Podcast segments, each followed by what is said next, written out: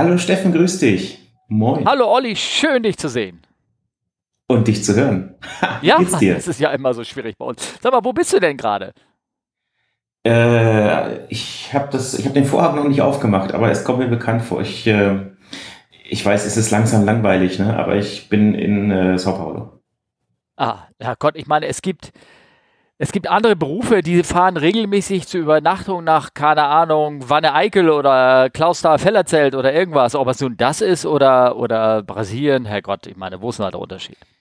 Ja, aber äh, dieses Mal tatsächlich ein ganz bisschen länger frei, sodass ich tatsächlich gestern mal außerhalb des Hotels war. Also so richtig außerhalb des Hotels. Oh. Ah, ähm, also nicht nur also, runter, ähm, so, so klischeetechnisch runter am Pool, Sonne, Bräun und dann wieder zurück.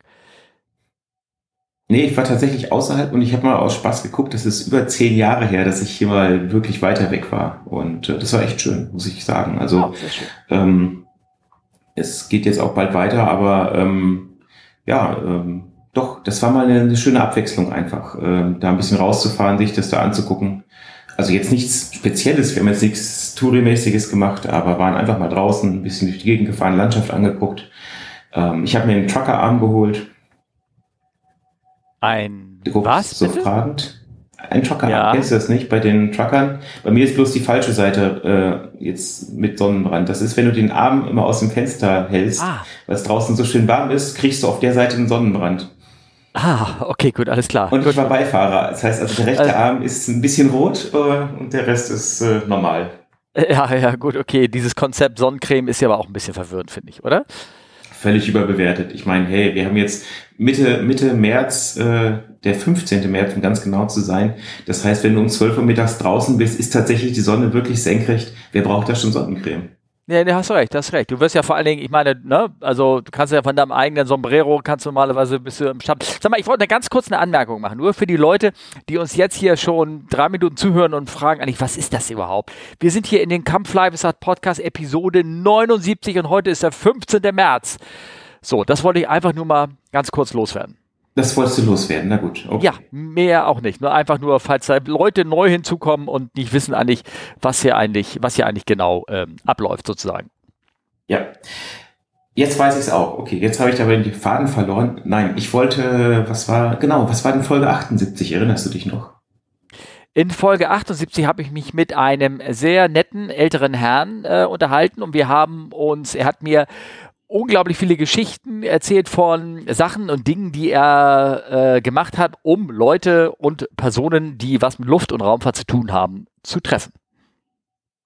Ja. Habe ich das ähm, schön zusammengefasst? Ich fand das, das hast du sehr schön zusammengefasst. Vor allen Dingen, es gab ja auch äh, etwas, ein äh, Feedback von den Hörern zu dem, dass sie die Folge wirklich schön fanden. Und ich fand das sehr interessant. Also einmal, ähm, also für die, die nicht reingehört haben, dieser Mensch hat also eine unglaubliche Sammlung an Unterschriften und äh, ich will es mal sagen, Rel Reliquien aus der Luftfahrt gesammelt mit tollen Geschichten dabei. Und ich glaube, das ist ja eigentlich der Punkt. Ähm, und da musste ich so ein bisschen dran denken, als wir das, äh, als ich das gehört habe. Ähm, die Geschichten sind halt das, was es so interessant machen. Und ähm, das, ähm, ich fand das, ich fand das wirklich toll und halt auch zu sehen, es ist ja alles quasi in Papierform, in Offline-Form. Und dann dachte ich mir auch so, ja, das ist total schön. Wir haben so viele Online-Medien, machen so viel damit, aber das dann in Papier zu haben oder auch die Geschichten erzählt zu bekommen, die Leute wirklich zu treffen, das ist halt einfach mal eine andere Qualität. Ne? Ja, ist es auch. Es war wirklich ein tolles Gespräch. Wie gesagt, ich empfehle Leute, hört das nochmal äh, rein. Ähm, ähm, vor allen Dingen, äh, ich habe mich ja vorher mit ihm unterhalten und er war so ein bisschen, ja, hm, können wir gerne machen und so, so ein bisschen, ähm, nicht skeptisch ist falsch Wort gesagt. Also er war, wollte nicht zu viel erzählen und irgendwas und am Ende haben wir über eine Stunde 45 erzählt. Also das Bedürfnis seiner Seite, seine Geschichte zu erzählen, ich glaube, das ist sehr groß. Also deswegen werde ich mir ihn, ähm, er ist ja auch schon ein bisschen älter und das nächstes Mal, ich werde ihn einfach wirklich aufsuchen, Mikrofon in der Hand, muss ich mir allerdings noch besorgen, ich weiß noch gar nicht, wie ich das mache, bin ja nur so ein Remote-Aufnehmer und dann dahin gehen und dann, vielleicht kommst du ja mit, fliegen wir hin. Genau, nach äh, Rennefeld war das, glaube ich, ne? Ja, irgendwie sowas, genau, war der Flughafen, genau.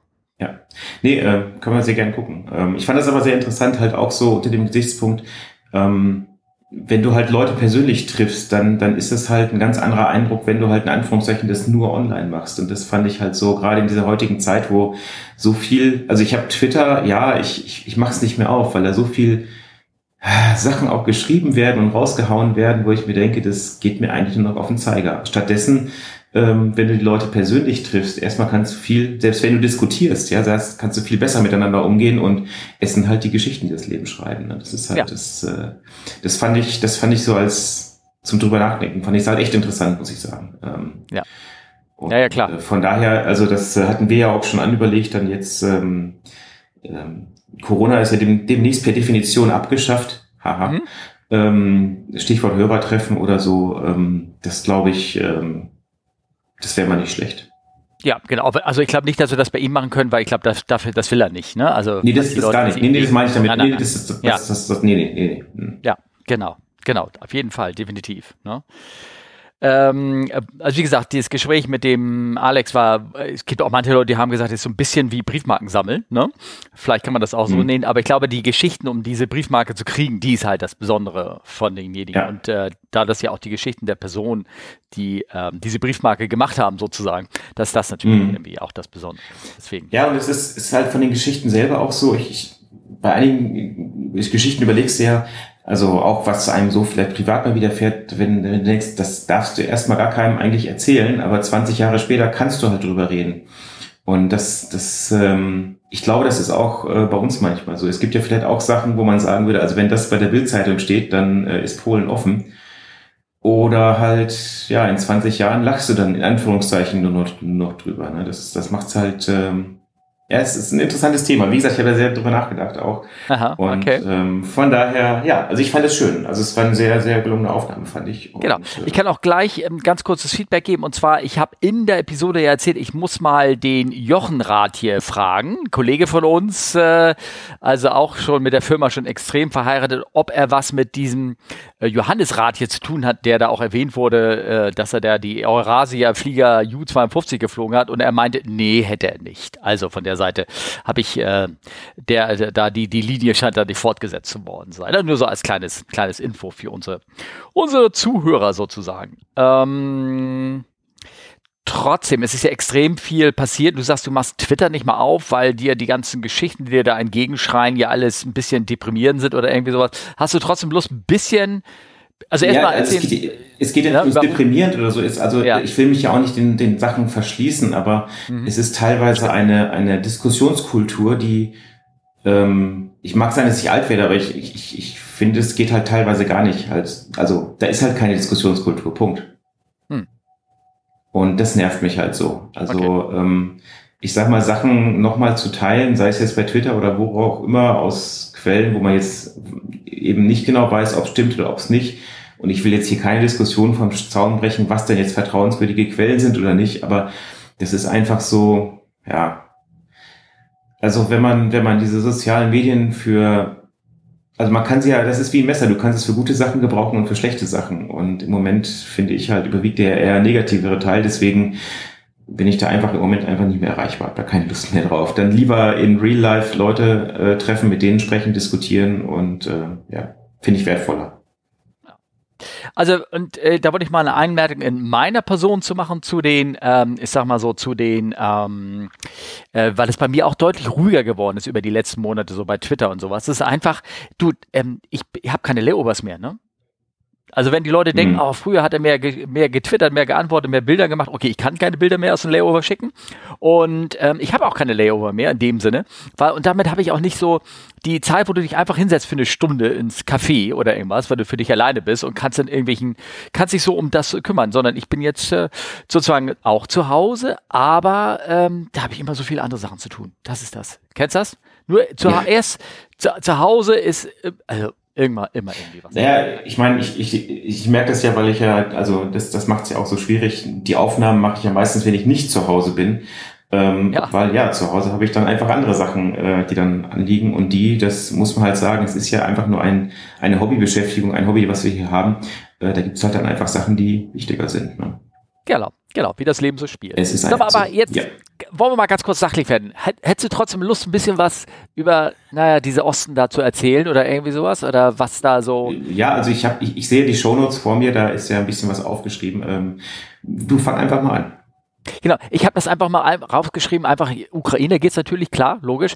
Und ähm, ich glaube, viele unserer Hörer sind auch so Afgeeks und die verfolgen die ganzen, die ganzen Geschichten nach. Wir kriegen ja in unserem Telegram-Kanal ständig äh, Screenshots von Flightradar, wo man sieht, ah, wer da nicht hinfliegt oder wer gerade dahin fliegt. Also, dass sind auf einmal militärische Flieger sich verdächtig der Grenze nähern und kein ziviler Flieger mehr längs kriegt, dass es alles drumherum fliegt. Dann sieht man immer noch, dass eher China-Flieger und all sowas, dass sie da ähm, über, äh, immer noch fleißig über Russland hinüberfliegen und so die ganzen, die ganzen Sachen, die da irgendwie ablaufen. Und deswegen, ich wollte einfach nur mal das loswerden, was das eigentlich bedeutet, luftfahrttechnisch, für, für Russland, was da passiert ist. Nämlich die, dass die Tatsache, dass dort, ähm, naja, die ganzen Sanktionen in Kraft getreten sind, dass dort äh, damit ähm, kein Support mehr für alles Mögliche ähm, stattfindet, also für die Flugzeuge, die dort sind, nämlich, und das sind ja hauptsächlich westliche Flieger, dass da Teile nicht mehr äh, hingeliefert werden können, wenn was kaputt ist, dass dort äh, die Wartung nicht mehr gemacht wird, dass die Flieger nicht mehr raus können, um die Wartung zu machen. Ich glaube, Aeroflot lässt ihre Flieger hauptsächlich in Deutschland, irgendwie in Leipzig oder irgendwie sowas warten, habe ich irgendwie gehört. Ne? Okay. Ähm, ja, ja, genau. Also das ist ein großer Wartungsbetrieb dort. Ähm, das wird nicht mehr, findet nicht mehr statt, dass 70 Prozent der russischen Flugzeuge geleast sind. Und dadurch, dass die Leaser, die, wie heißt das, die Leasinggesellschaften natürlich auch sagen, ey, ihr, eure Flugzeuge könnt euch nicht mehr warten. Ihr kriegt keine mhm. Karten-Updates mehr. Ich meine, die ganzen Softwareprogramme, alles wurde abgeknipst. Ne? Keine NAV-Data-Upgrade, mhm. kein Vorflight, es geht nichts mehr da drüben. Ne? Oder wenn ja, du es hast, kannst ja. du es nicht mehr bezahlen, weil deine Kreditkarte nicht mehr geht. Ähm, das wird alles abgeknipst. Da haben die Leasinggesellschaften haben gesagt, so, äh, bei uns steht so ein Paragraph drin, innerhalb von 30 Tagen würden wir gerne unsere Flugzeuge wieder haben. Ne? Und wie gesagt, auch Aeroflot, die meisten Flieger sind geleast. ne? Und mhm. ähm, deswegen, da, da, da bricht die ganze Luftfahrt äh, zusammen. Ich glaube auch, dass ähm, Jetzt fliegt zwar Air China noch darüber, aber ähm, ich weiß, habt ihr das vielleicht mitbekommen, eine Lufthansa zum Beispiel, die war auf dem Weg irgendwie, als die, ähm, als die Sanktionen noch nicht so, so richtig in Kraft waren oder schon in Kraft waren, zumindest dass der Luftraum nicht gesperrt war seitens der Russen für europäische mhm. Flieger, mhm. ist ein Lufthansa-Flieger ja hingeflogen und hat umgedreht und ist wieder zurückgeflogen. Und da habe ich nur gehört, dass es deshalb passiert ist, weil sie gesagt haben, ey, wenn dem Flieger irgendwie in Russland was passiert jetzt, keine Ahnung, er muss zwischenlanden, sei es nur zum Nachtanken oder irgendwas, kann er den Sprit dort nicht bezahlen, kriegt keine Wartung, kriegt kein gar nichts. Das heißt, der Flieger steht da mit den Gästen. Ne? Mhm. Und deswegen sind sie halt aus dem Luftraum wieder gesagt, das ist, das machen wir nicht. Das können wir, wenn was passiert, nicht keinem zumuten. Kommen wir schlechte Presse, fliegen wir zurück. Also, und ja, ich glaube ja, auch. Ja, alles, ja und ich glaube auch früher oder später. Ja. ja. und ich glaube, früher oder später werden auch die ganzen Air Chinas und sowas, die jetzt noch darüber fliegen, ich glaube, die werden auch sagen, so in zwei, drei Wochen wird uns das auch zu heiß. Also, wenn das so lange gehen sollte. Ich hoffe ja nicht. Ich hoffe, dass der Scheiß bald vorbei ist. Ne? Ja gut, den Chinesen ist es ja eigentlich egal, die können ja drüber fliegen, was, also ich sag mal ganz doof, what could possibly go wrong, ja, also ähm, je nachdem, wo du lang fliegst, klar, aber ähm, ja, aber auch dann gerade die Chinesen, die fliegen ja irgendwie nördlich, die, die fliegen ja nördlich Moskau äh, lang. Ja, gut, klar, du hast immer das Risiko, dass du halt zwischenlanden musst, ja, aber ähm, ja. Naja, also die können das so lösen, dass sie sagen, wenn wir, wenn ein Flieger dort zwischengelandet ist und wir brauchen Ersatzteil X oder irgendwas, dann müssen sie halt selber mit dem Flieger den das Ersatzteil hinbringen. So können sie es ja, lösen ja. Ne? Ähm, und hm. äh, regeln, aber das andere ähm, ne? ähm, geht das nicht. Ja, ähm, aber das ist eigentlich mit den Leasinggesellschaften ist ja auch eigentlich äh, interessant, wenn sie sagen, wir wollen die Flugzeuge innerhalb von 30 Tagen zurückbekommen. Eigentlich gehört, dürfen die ja, ja, ja, aber eigentlich dürften die ja dann gar nicht irgendwie aus Russland rausfliegen. Also ich weiß, es sind also, ja sehr viele, sehr viele sind ja dieser Leasinggesellschaft, aber jetzt nicht von den ähm, ähm, von den Airlines als solches. Ich glaube, die sind alle in Russland registriert, aber es gibt da unheimlich viele ja, andere Flugzeuge, Privatflieger, Jets, alles Mögliche. Es ist ein großes Land, viele Leute. Ähm, die haben ihre Flieger entweder so klassisch Isle of Man oder Bermuda registriert und die sagen natürlich auch, wir ähm, ziehen, oder die haben dann gesagt, wir ziehen die Registrierung zurück. Also du hast da so zwei Dinger, die reinschneiden, nämlich einmal ähm, die Flieger nicht ähm, ja nicht legal, weil die Leasinggesellschaften gesagt haben, also wenn ihr keinen Support kriegt, dann dürft ihr auch nicht mehr fliegen und, ähm, mhm. und die Registrierungsgesellschaften sagen, wir ziehen die Registrierung zurück. Und ähm, es gibt irgendwie, ich habe Geschichte von einem Aeroflot-Flieger gehört, der ist dann noch nach Kairo geflogen und ähm, auch wieder zurück. Und es war eigentlich vor Einflug in den westlichen Luftraum bekannt, dass eigentlich er nicht mehr legal unterwegs war. Und trotzdem hat ihn keiner aufgehalten dann oder an die Kette gelegt in Kairo. Wahrscheinlich aus denselben Gründen, weil sie sagen, ja, wenn er, was, was machen wir da mit ihm? Was machen wir mit den Gästen? Was machen wir mit all dem, was da passiert? Und dann lass ihn mal so, lass das Problem lieber wegfliegen. Ne? Könnte ich mir auch vorstellen. Ja, ja, wobei ja. ich glaube, also dass die, die, die, die Authorities, die Behörden, die würden jetzt nicht sagen, wegen den Gästen lassen wir das Ding weiterfliegen. Das glaube ich nicht. Das ist den, also gerade da unten ist denen das, glaube ich, mal so richtig egal. Ja, aber auf der anderen Seite, du hast dann den Flieger da stehen und du hast, ja, es ist schon. Äh, Auch ich meine, aus Flughafensicht ist es ja ganz praktisch. Oh, Sie haben dieses Flugzeug hier 30 Tage bei uns geparkt. Wir haben da mal eine Rechnung für Sie. Ja, ja, ja, klar, ja, ja, ja. Also gerade gerade mit irgendwo einem Flieger irgendwo woanders zu fest halten, ähm, okay, jetzt, wenn, wenn das sowieso eine Schedule-Verbindung ist, aber ich glaube, wir haben da schon ein paar Mal drüber gesprochen, dass ähm, ich kann mich erinnern, aus meiner Vergangenheit gab es einmal äh, das Problem, dass da ein Flieger ähm, eigentlich nach Khartoum weiter wollte und der ist, ähm, das war eine Verbindung äh, Deutschland, Kairo, Kairo, Khartoum und der konnte in Khartoum nicht landen. Der hat zweimal Anflüge gemacht, hat mir ein Kollege erzählt, er hat zwei Anflüge gemacht, Sandsturm, war alles scheiße, ist er zurück nach Kairo geflogen, weil das war der Alternate. Nur die Hälfte der Gäste, die da waren, wollten nach Khartoum und hatten kein Visum für Kairo. Und die hingen, ähm, der nächste Flug war erst in drei Tagen geplant. Also das war eine große Katastrophe. Die Menschen, und da gibt es auch kein Hotel oder irgendwas gab es das damals, das ist vor 30 Jahren die Geschichte passiert, ne? Ähm, die hingen mhm. also da im Kairo Flughafen ab, bis man irgendwie eine Lösung für sie gefunden hatte, dass sie mal aus dem Hotel rausgehen konnten und sich da irgendwo im, im zumindest im Hotel am Flughafen übernachten konnten. Sonst wäre das so eine Airport-Geschichte ja, gewesen, weißt du? Ja, es ist schwierig. Also ich meine, ist bei mir jetzt auch schon 15 Jahre her, aber damals bei dem Ferienflieger, die Flüge, die wir nach äh, Ägypten hatten, was ja klassisch, ne? Ja. Sharm el-Sheikh, Massa Alam und die ganzen ja. Flughäfen, die haben einen immer erst für den Rückflug nach Deutschland losgelassen, wenn vorher alle Passagiere quasi problemlos eingereist sind. Das heißt, ähm, ah, also die, okay. die Leute haben halt wirklich unbewusst Delay produziert, wenn sie halt bei der Ein also bis zur Einreise lange gebraucht hatten, vom Aussteigen aus dem Flieger bis zur Immigration, weil wir wurden so lange da festgehalten, haben keine Freigabe bekommen, bis nicht alle eingereist sind. Und wenn da Leute waren, die kein Visum hatten oder irgendwas war, die haben sie einen dann wieder eingeladen. Ja. Ist natürlich dann sehr lustig gewesen, wenn du auf dem Rückflug nach Deutschland einen vollen Flieger hattest. Ja, klar, logisch. Dann musste nämlich einer, der eigentlich schon im Flieger saß, aussteigen, weil ja. einer nicht reinkam. Das hat ja. zu sehr unschönen Situationen geführt zum Teil, ja. Ja, naja, so, so, welcome to the wonderful world of aviation. Ne? ja. In der Telegram-Gruppe, da wurden ja auch, ähm, ähm, achso, ich wollte noch erwähnen, ähm, außerhalb dieser, äh, da wurde, ähm, äh, ich wollte nur einen Anblick machen. Ich meine, dies ist nur wegen Russland, ne? Großes Land, sehr großes Land. Wie viele Zeitzonen um, umfasst es? Sechs oder irgendwie sowas? Sieben? Keine Ahnung. Hm, ich glaube, ja. Ja, und stell dir mal vor, da, da irgendwann keine Flugzeuge mehr fliegen, weil die alle sagen, oder nur noch die alten Kolchosen Antonov 2 oder irgendwas, die da rumfliegen. Ähm, das, ähm, tja, das ist also auch für die, für die russische Wirtschaft ist das alles irgendwie. Aviation ist schon ein sehr, sehr, sehr wichtiger Faktor weltweit mittlerweile geworden. Naja, hm, okay. Dann haben wir in der Telegram-Gruppe, ähm, hat Anna gesagt, große Störung von GPS im Ostseeraum. Hast du es auch gesehen? Den, den hat das einer reinge...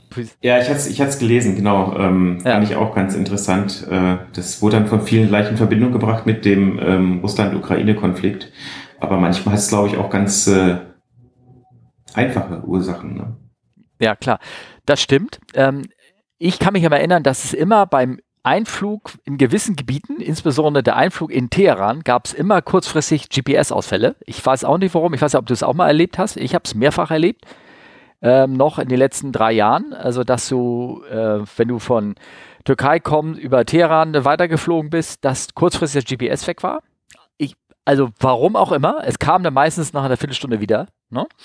Ähm, aber hier fand ich nur sehr interessant, große Störung von GPS im Ostraum. Der Artikel sagt ja auch, es könnte durch ähm, so Sonnenwinde oder irgendwie sowas hervorgerufen worden sein. Und interessanterweise, ähm, ich weiß nicht, ähm, ob du den auch kennst, diesen Newsletter der VC, den Solarflare Newsletter. Den kann jeder abonnieren, mhm. auch, auch Nerds, die das spannend finden. Ähm, und die haben dann auch ganz konkret halt vor äh, mehr erhöhter Solarwindaktivität und auch Störungen im HF-Raum und sowas äh, gewarnt, dass das passieren kann. Und vielleicht hängt das damit ja. zusammen, was da passiert ist. Mhm. Also es muss nicht immer alles gleich das Böse sein, was da passiert ist. Nee, manchmal, äh, aber mit der Störung, das kommt schon mal hier und da vor. Also ich weiß, ähm, hier in Korea, also sprich Seoul, da gibt's auch öfters mal GPS-Outages. Ich meine, Seoul liegt ja sehr nah an Nordkorea. Ja, ähm, hat was damit kann man jetzt auch, oder? Ah. Das ist wahrscheinlich einfach nur ein kaputter Radiosender. Ich, Nein, also ja. ich, ich weiß es nicht. Also sein, äh, hat einer sein Handy im, im Handy nicht, äh, den Kondensator im Handy nicht äh, entstört, meinst du, oder sowas, ne? Oder? Ja, genau.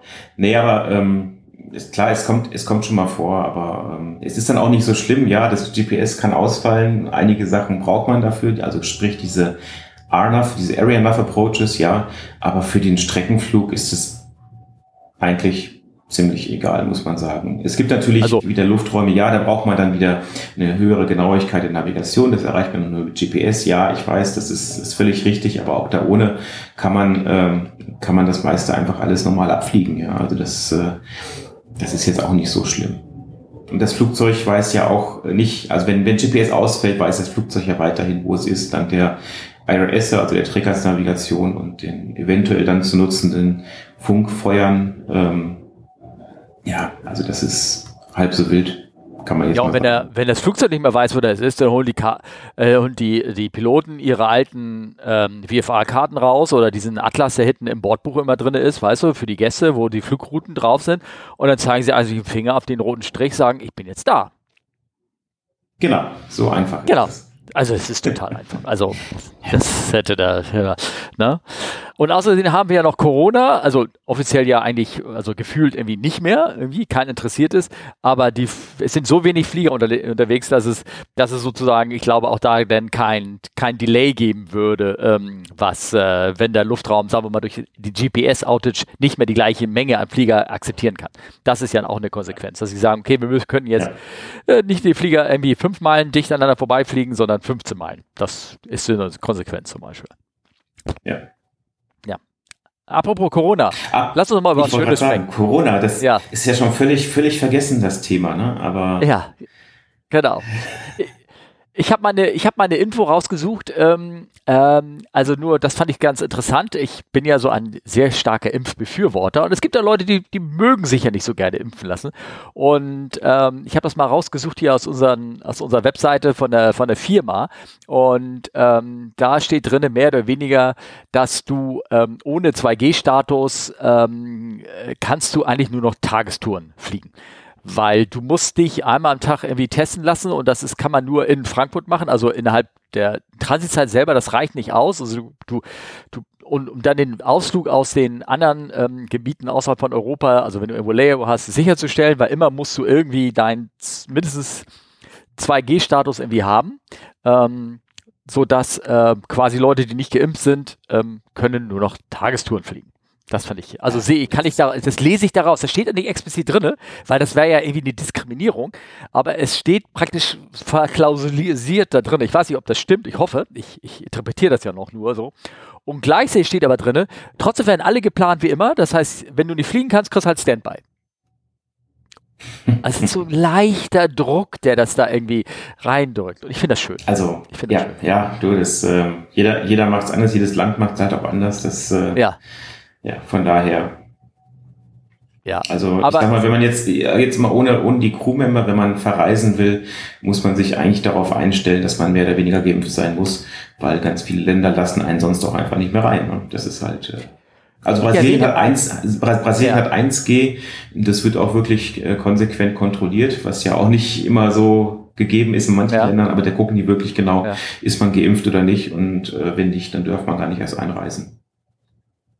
Also ich kann nur von Mexiko nochmal äh, mein Erlebnis vom letzten Monat äh, äh, heraufbringen, dass in Mexiko selber war keine Impfung, irgendwas required für die Einreise. In Mexiko selber haben sie dich überall getestet. Ne? Also geguckt, ob du Fieber hast oder irgendwas. Du, Impfe hast, musstest du nicht nachweisen. Aber für den Flug als solches brauchtest du nur eine Maske.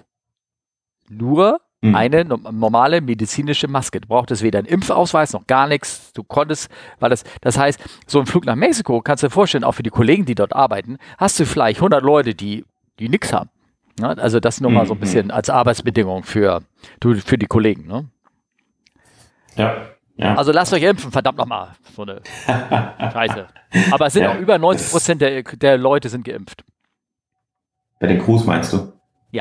Bei den Crews. Ja, mhm. ja also das, äh, das sollte man irgendwie. Und weißt du, wie man das rausgefunden hat? Oder geschätzt mhm. hat? Nee. Weil du kannst es ja offiziell nicht erfragen.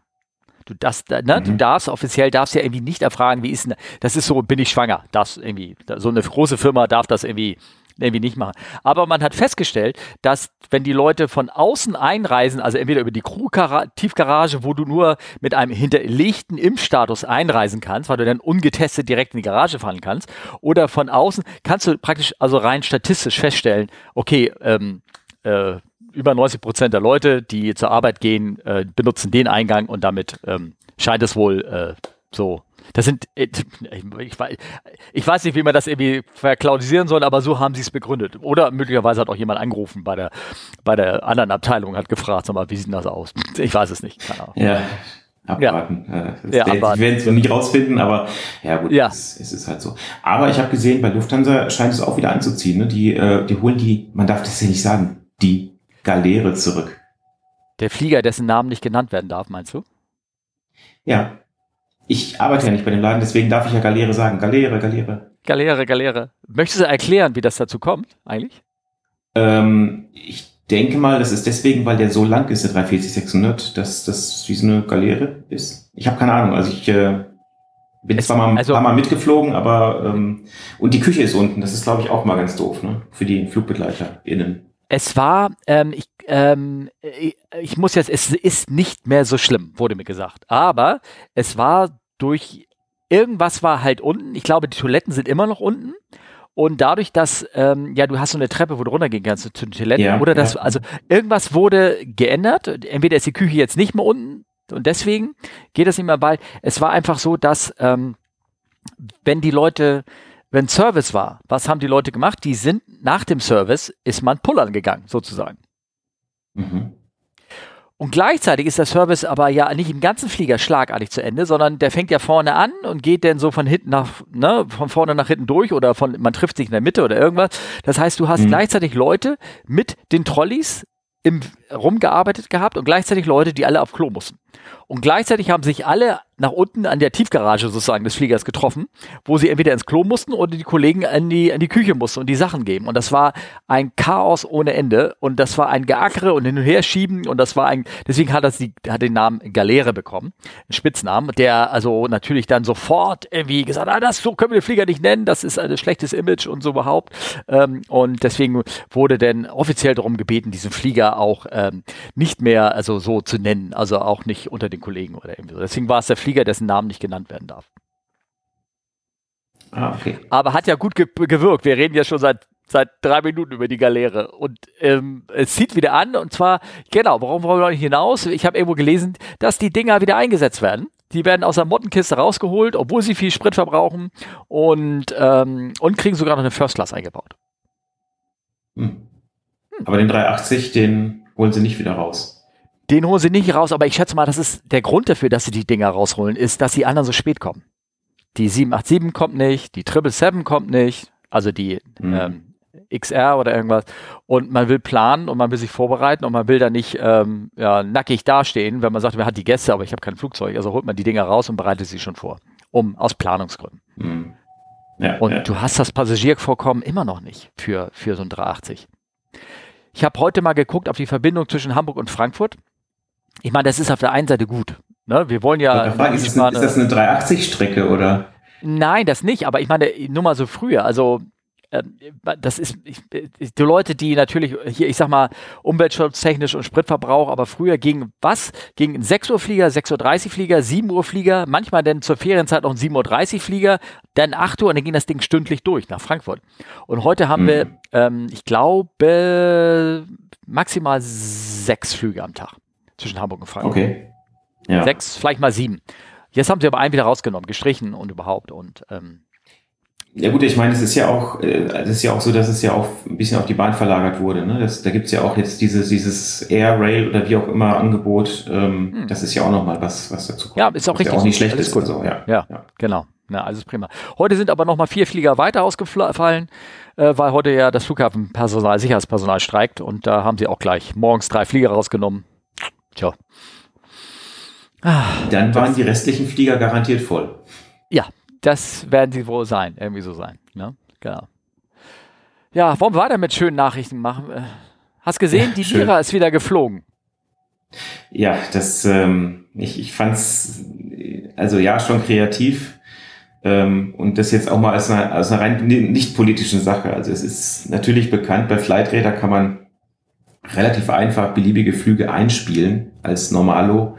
Und da hat halt einer die, äh, die Antonov 225 wieder fliegen gelassen. Und zwar in, in einem großen Kreis um Kiew, Kiew mit den Callzeilen Fuck Putin. Ja. Ähm, ja. Es ist kreativ, das muss man, das muss man einfach mal sagen. Also für das die ganzen Vor allem, dass, dass das irgendwie von der Automatik irgendwie nicht äh, weggenommen wird oder irgendwie sowas, ne? Dass das irgendwie ähm, dass da keine Log äh, Logiken drin sind, die sagen, Flieger, die, ähm, wir verlinken das ja auch hier, die Antonov 225, der alte Buran-Transporter, dass der verbrannt ist. Ich glaube, das ist mittlerweile jedem Afgeek äh, bekannt, dass der Flieger leider zerstört ist. Und ähm, auch das Schwesterschiff, wenn du mich fragst, wird nie wieder, wird, ist ja noch nie geflogen, das wird auch nicht fliegen. Es wird kein mhm. neues geben. Und da hat das einer wieder nochmal auferstehen lassen. Aber das ist, dass da nicht Flightradar 24 sagt, irgendwie, nee, also komm hier, den schmeißen wir mal raus. Das ist ja eine politische Nachricht. Also so, so ein, aber tja, naja, gut. Ja. ja, wobei, also das, das, das braucht ja erstmal auch ein bisschen, bis das da denen auffällt. Die haben ja so viele Flüge, die da pro Sekunde durchgehen. Klar, irgendwann ist es wohl aufgefallen. Mhm. Dann ist die Frage, zu welcher Uhrzeit war es vielleicht? Ja doch, die werden 24-7, denke ich, auch da sein bei Flightradar. Ja. Aber ja. Ähm, ja, ist schon, ist, ist eine spannende Sache, aber tatsächlich ist es äh, überhaupt kein Problem, da Fremdtargets quasi einzuspielen. Also ob da jetzt auch die Global Hawk wirklich da lang fliegt, wo sie fliegt, das sei auch mal dahingestellt. Also genau. ähm, es gibt da auch in der Telegram-Gruppe viele, die das immer verfolgen. Ähm, ja, Flightradar ist eine schöne Informationsquelle, aber ich kann mir auch vorstellen, dass da das ein oder andere äh, vielleicht mal auch mit Absicht so eingespielt wurde. Hm. Genau, ähm, ich habe einen Screenshot übrigens jetzt hier, könnt ihr auf dem Bildschirm gucken, von, der, von diesem äh, angeblichen Flug, der da stattgefunden hat mit FCK Putin. Ne?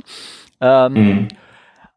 äh, und das in der Telegram-Gruppe, da wollte ich eigentlich auch noch hinaus. Ne? Da kommen immer welche werden Flüge dargestellt und ähm, ich glaube, ähm, ich meine, mich würde jetzt interessieren, ob jemand, der so einen so einen gespooften Flug da reinstellt, ne, ist es einer, der sich frisch anmeldet oder ist es ein alt eingemeldeter, der sagt, ich, ich supply Daten, fließt er dann raus, wird er rausgeschmissen oder, weißt du, ich meine, so, da muss nee, man doch erstmal so eine vertrauenswürdige Basis aufbauen, oder? Ja, oder? Nee, das, ähm, das kannst du ja auch über verschiedene Wege einspielen. Also du kannst ja auch einen ADS-B-Sender einfach nehmen, der dir irgendwelche Signale generiert und dann halt an die vielen Empfangsstationen da in der Region äh, halt äh, sendet. Ja. ja, okay. Und die leiten also das, halt nur weiter. Also die, die kontrollieren das ja nicht. Ne? Ja, okay, ich verstehe. Also nicht, dass er einer einen Datensatz kreiert hat und den als Empfänger dieser Daten reingespielt hat, sondern dass er einer ein Signal ausgespielt hat an, an irgendeinen Empfänger, der dort äh, steht. Ne? Äh, ja, es gibt, ich, ich denke, im Endeffekt geht beides. Also ja. ähm, da bin ich nicht zu sehr drin, aber man kann ADS-B-Signale ohne, ohne irgendwelchen Problemen auch äh, spoofen. Ja. Also ja, ja, einfach selber generieren und äh, ja, das, äh, das ist überhaupt kein Problem. Ich glaube, ich habe das schon ein paar Mal erzählt. Ich hatte ja den Fall, dass als es frisch kam und irgendwie als äh, ADSB und, die, und als wir das empfangen konnten oder sowas, ähm, Anfang 2000er, dass da immer so ein, so ein Flieger stationär neben dem Genfer Flughafen in 7000 Fuß schwebte auf unserem Display, also auf unserem Traffic-Display. Ich weiß nicht, ob da einer das mit einem Transponder-Signal gemacht hat. Das könntest du ja genauso spoofen, sozusagen. Mhm. Kann man mhm. das? Ja, nicht wirklich. Oder doch? Nee, das ist ein Antwortsignal. Da musste die Radarantenne ja mitspielen. Aber zumindest, vielleicht hat der Lotse das nicht so gesehen, aber wir am, auf unserem T-Cast-Display hatten einen stationären Flieger, der da rumstand. Und zwar genau da, wo die, ähm, wo die Arrival-Anflug war, sozusagen. Und äh, ja, dann hast du da nachgefragt und sagt er, ja, ist äh, Ghost Traffic oder irgendwie sowas. Und das hat auch irgendeiner bestimmt im Flughafs, Flug, Flugplatzgegner oder irgendwas hat das äh, reingespielt. Aber das habe ich nur ganz kurz immer, habe ich nur ein, zwei Mal erlebt, dass ich das gesehen habe.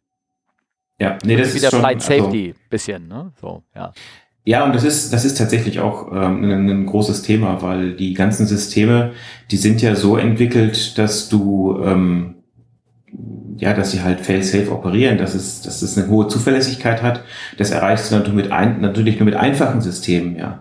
Aber ähm, du kannst natürlich Funksignale in welcher Art und auch immer natürlich irgendwo fälschen und da irgendwelche anderen Sachen äh, mitmachen oder auch, ähm, ne, dann guck dir mal ILS an, wenn da ein Auto vorher, fährt, vorher fährt, vor dem ILS-Prinzip, also Localizer-Antenne oder so oder Lightslope, was die Signale dann machen, die verbiegen sich halt einfach. Ja. Ne? Und ja, ähm, die Systeme sind halt so entwickelt, dass sie einfach sind, dass sie gut funktionieren, ähm, aber die sind nicht daraufhin entwickelt, ähm, auf dem, auf dem, auf dem Security-Aspekt, also dass da jetzt äh, eine gewisse ja, Data Security halt herrscht oder Signal Security oder wie auch immer man das nennen will. Und das, das ist halt das Problem. Ne? Das ist, das gibt's ja auch schon lange, das Thema. Ähm, ja, wird halt hier und da poppt immer mal was auf. Ähm, ist halt so, ist wie mit den GPS-Outages. Ist ja genau dasselbe. Das System funktioniert ja an sich und es wurde ja nicht dafür konzipiert, jetzt möglichst solide und sicher zu sein gegenüber, äh, gegenüber Angriffen. Ne? Ja. Und das, ich möchte ganz kurz nochmal äh, ganz unsere Hörer beruhigen, nicht, dass ich jetzt sage, oh Gott, oh Gott, oh Gott, äh, alles wird schlimm, der Weltuntergang naht, ne, weil es ist ja alles so unsicher. Es gibt schon seit Ewigkeiten Leute, die falsche Funksprüche in den Luftraum reingesendet haben und die Cent-Anweisung geben und irgend so einen Quatsch machen. Gibt es immer wieder mal Notems, dass da irgendeiner blödsinnige Nachrichten auch versucht, professionell in den Funk sozusagen quasi durch falsche Anweisungen reinzugreifen. Die fallen meistens ganz schnell auf, weil die in der Regel keinen Sinn ergeben. Irgendwas. Weil da Gott sei Dank immer noch Menschen vorne drin sitzen und sagen, ey, Moment, hier stimmt was nicht. Ne? Hm. Ja, und das ist, ähm, also das ist auch so, wenn du dann jetzt weiterspinnst, ich sag mal Single Pilot Concept oder auch diese UAVs, wie es so schön heißt, die Unmanned ja. Aerial Vehicles, also Drohnen ja. salopp. Ähm, ich glaube, das ist halt einfach auch der Punkt, wo ich sage, da wird's halt echt spannend. Das hat echtes, echtes Popcorn-Potenzial und ja. ähm, also ja, ich, ähm, ich bin mal sehr gespannt, was, was sich da noch entwickeln wird. Ja. Ja, schau. Alles wird gut. Immer. Immer. Aber was nicht gut wird, ist die Geschichte mit dem 380, ne? Das hast du schon gesehen, ne? Ja, die, äh, ja. die ungeöffnet zurück, würde man, glaube ich, sagen. Ja, genau. Lufthansa also, gibt die, die 380er nach, äh, an Airbus zurück. Jetzt ab Oktober hatte ich jetzt gelesen. Ne? Genau, es war schon immer geplant. Ne? Es waren schon immer geplant, dass sechs Stück genau Ende 2022, glaube ich, habe ich schon ein paar Mal erzählt, dass die zurückgehen an Airbus. Ähm, da steht nur vage drin, dass das jetzt gemacht wird und das war immer schon geplant. Was mich interessieren würde, ist, wie, der, wie das, da weiß ich allerdings noch nicht, wie die da dem zurückgehen. Ob die einfach ähm, sozusagen einfach Airbus dann übernimmt, so geparkt, wie sie da sind. Ne? Oder ob mhm. sie ähm, da tatsächlich flott gemacht werden müssen, um dann woanders hingeflogen werden sein müssen, um dann dort wieder in die Parkposition zu gehen. Das wird, ähm, das wird spannend gehen. Also ich könnte mir vorstellen, die bleiben einfach erstmal ähm, da stehen und die Vertragsmodalitäten äh, werden geändert, weil die sollten ja eigentlich Flight Ready übergeben werden. Aber es ergibt irgendwie auch keinen Sinn, einen Flieger, der nicht gebraucht wird, Flight Ready zu übergeben. Ne? Empfänger zahlt Versandkosten, sage ich dann nur. Ja, genau, genau, genau. Also Artikel ja. ist verlinkt, kann ihr gerne raufschauen. Äh, für all die Leute, die sich Hoffnung machen, dass er nochmal kommt, also ich, äh, wie gesagt, ähm, gar nichts. Bei mir ist die Hoffnung ja sowieso vorbei. Ich habe schon einen Laufzettel für bekommen, meine Sachen abzugeben.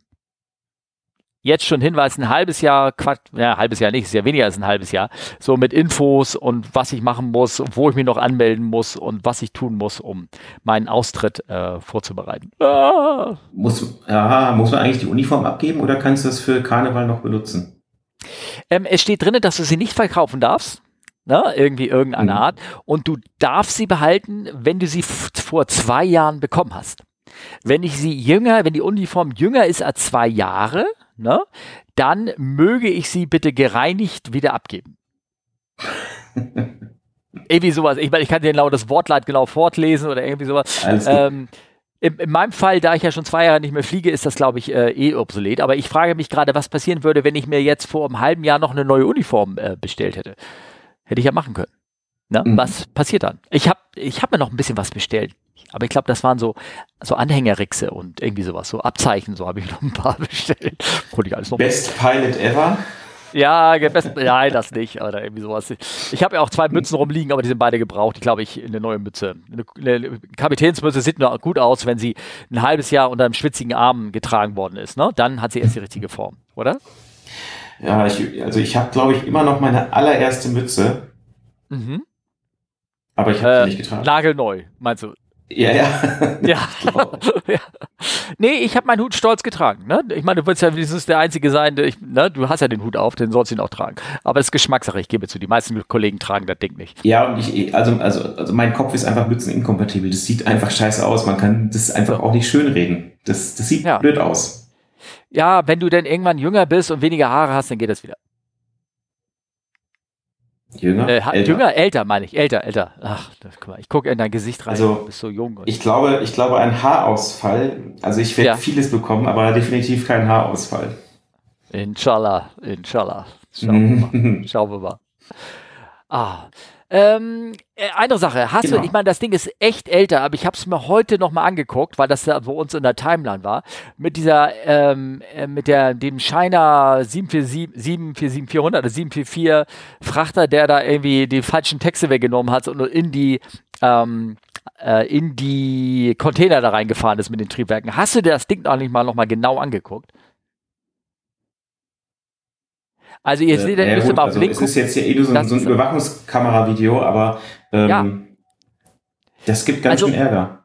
Genau, also das, da gibt es auch Bilder davon. Ich kann, ich verschenke das mal, den richtigen Verlink auch von Af Herald steht auch noch divers drin. Da sind Foto, wie es hinterher ausgesehen hat oder irgendwie sowas. Aber ich finde das Video so genial. Also da ist so eine, ähm, nicht, das nicht erscheinen, aber es ist irgendwie so ein chinesischer Cargo Carrier in Chicago, der, glaube ich, den falschen Rollweg nimmt und relativ flott da weiterfährt und mit seiner Tragfläche und den Triebwerken locker mal so ein paar Container aufnimmt. Die waren anscheinend leer, wenn man nämlich genau guckt. An einer Stelle siehst du, wie wie ein Container aufgenommen wird und wie er dann von dem Triebwerk aufgesaugt wird und hinten in, in Zerschredder wieder rauskommt. Also ja. das hat mich sofort an diesen Film erinnert, Die Hard 2.